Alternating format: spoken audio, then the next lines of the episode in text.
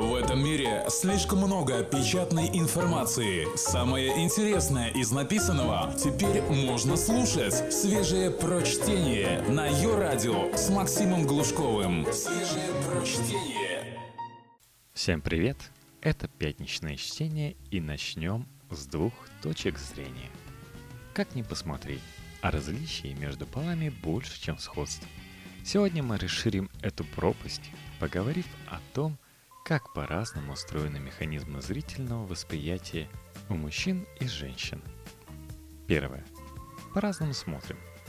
Как-то раз в лаборатории Бристольского университета Великобритания собралось 52 человека, 26 мужчин и 26 женщин в возрасте от 19 до 47 лет, чтобы под присмотром ученых разглядывать картинки, кадры с фильмов и фрагменты живописных полотен всего 80 штук – Одно изображение сменялось другим, в то время как ай-трекер отслеживал, куда направлен взгляд очередного зрителя.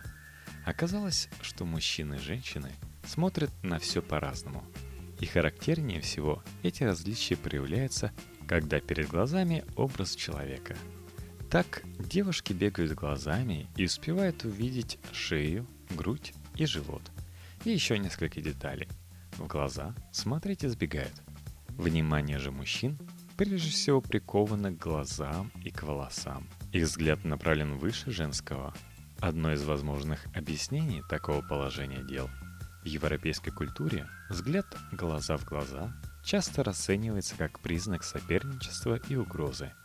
Поэтому женщины избегают конфликта, а мужчины, наоборот, сразу заявляют о своем брутальном присутствии в этом мире. Второе. По-разному видим – ты утверждаешь, что брюки зеленые, она говорит, что они коричневые. Кто прав? Никто. И правда в этом споре не добиться. Вы по-разному видите цвета. Это не раз было подтверждено в ходе научных экспериментов. Глядя на один и тот же предмет при одинаковом освещении, люди разного пола описывают его цвет по-разному.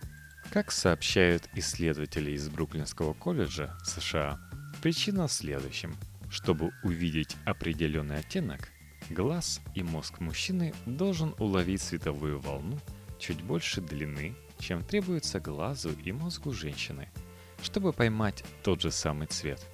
Отсюда и изначальная разница в калибровке зрения.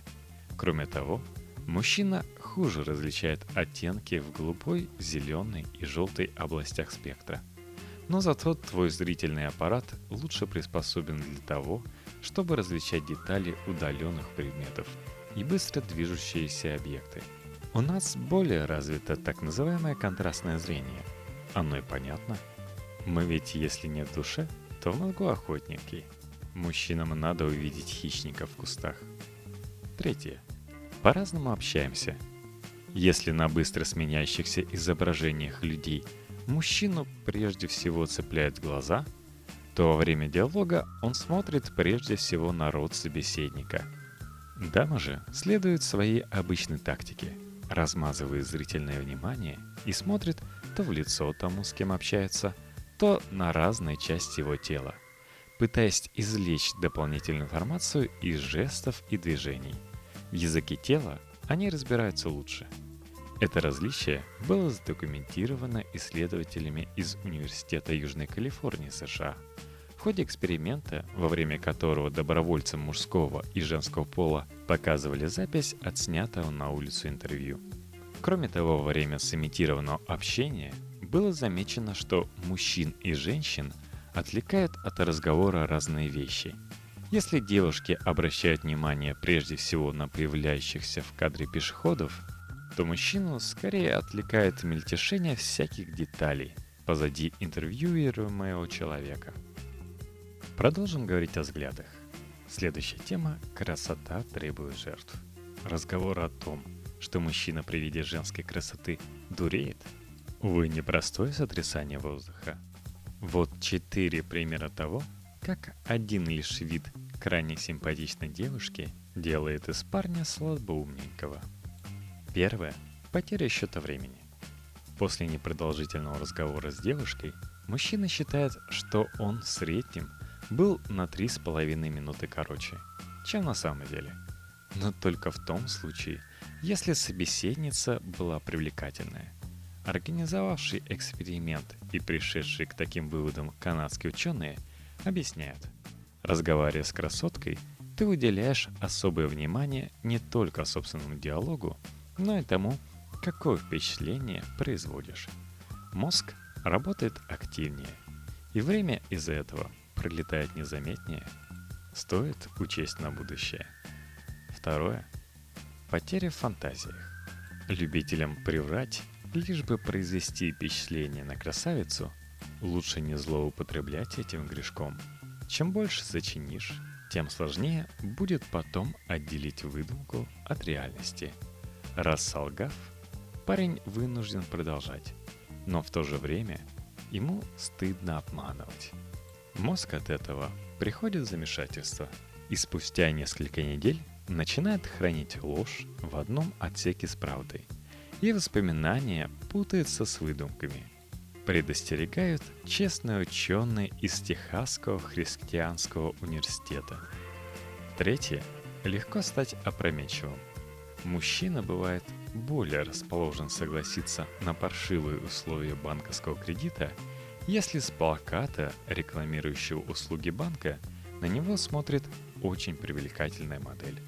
Об этом предупреждает Национальное бюро экономических исследований США и Университет Макмастера, Канада. Воздействуя на центр вознаграждения в мозгу, сексуальные картинки заставляют мужчину думать о мгновенной выгоде. Доступная женщина, быстрый секс, кредит, сразу много денег, нежели о последствиях. Четвертое – неожиданная щедрость. Альтруизм Невиданная щедрость, благородство, эти качества просыпаются в нормальном мужике, желающем произвести впечатление на девушку, которая произвела сильное впечатление на него самого. В итоге попрошайка на Курском вокзале получает на 200 рублей больше, а от похмелья мужичок с первой попытки добывает себе на пиво. Женщин действительно отталкивают скупые ухажеры – а решить, уместен ли альтруизм, твой мозг не в состоянии. Он хочет одного, чтобы ее благосклонность скорее обернулась сексом. По скриптам, большинству дам нравится, когда мужчина медленно натягивает улыбку на лицо, а не ржет как подорванный.